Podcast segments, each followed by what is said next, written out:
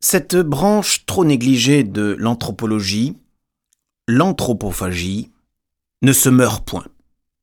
L'anthropophagie n'est point morte. Il y a, comme on sait, deux façons de faire de l'anthropophagie. Manger des êtres humains ou être mangé par eux. Il y a aussi deux manières de prouver qu'on a été mangé. Pour l'instant, nous n'en examinerons qu'une. Si le journal La Patrie du 17 février n'a point fardé la vérité, la mission anthropophagique par elle envoyée en Nouvelle-Guinée aurait pleinement réussi, si pleinement qu'aucun de ses membres n'en serait revenu, exception faite ainsi qu'il sied des deux ou trois spécimens que les cannibales ont coutume d'épargner afin de les charger de leurs compliments pour la Société de géographie.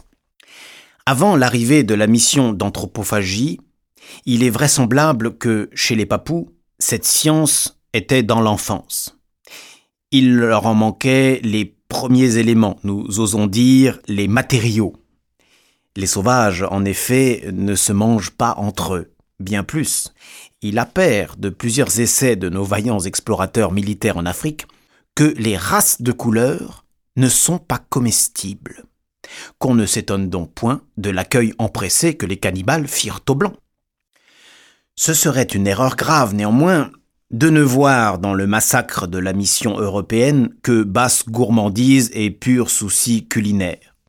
Cet événement, à notre avis, manifeste l'une des plus nobles tendances de l'esprit humain, sa propension à s'assimiler ce qu'il trouve bon. C'est une très vieille tradition chez la plupart des peuples guerriers de dévorer telle ou telle partie du corps des prisonniers, dans la supposition qu'elle recèle telle vertu. Le cœur, le courage, l'œil, la perspicacité, etc. Le nom de la reine Pomaré signifie mange l'œil. Cet usage a été moins suivi du jour où l'on a cru à des localisations moins simples. Mais on le retrouve intégral dans les sacrements de plusieurs religions basées sur la théophagie. Les papous n'ont eu en vue, quand ils dévorèrent les explorateurs de race blanche, qu'une sorte de communion avec leur civilisation. Si quelques vagues concupiscences sensuelles se sont mêlées à l'accomplissement du rite, elles leur ont été suggérées par le chef même de la mission anthropophagique, M. Henri Rouillet. On a beaucoup remarqué qu'il parle avec insistance dans sa relation de son ami le bon gros monsieur de Vriès.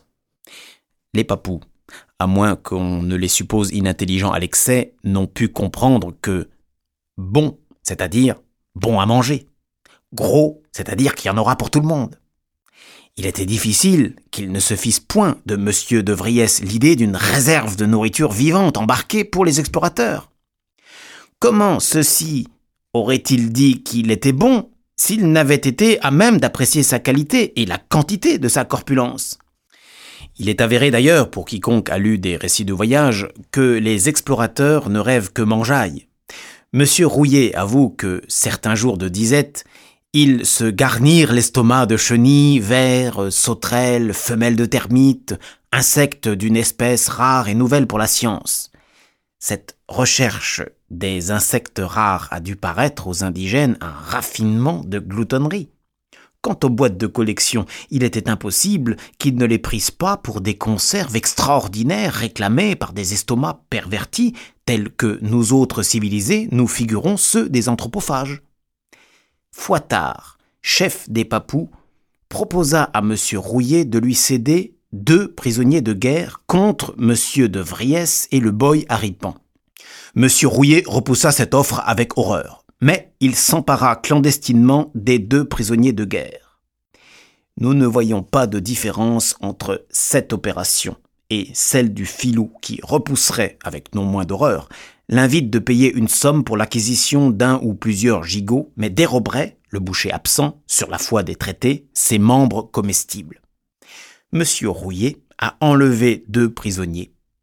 Qu'a fait Monsieur Fouattard, chef des Papous, en prenant livraison du boy et de Monsieur de Vriès, sinon percevoir le légitime montant de sa facture Il y a, annoncions-nous en commençant, une seconde manière pour une mission anthropophagique de ne point revenir.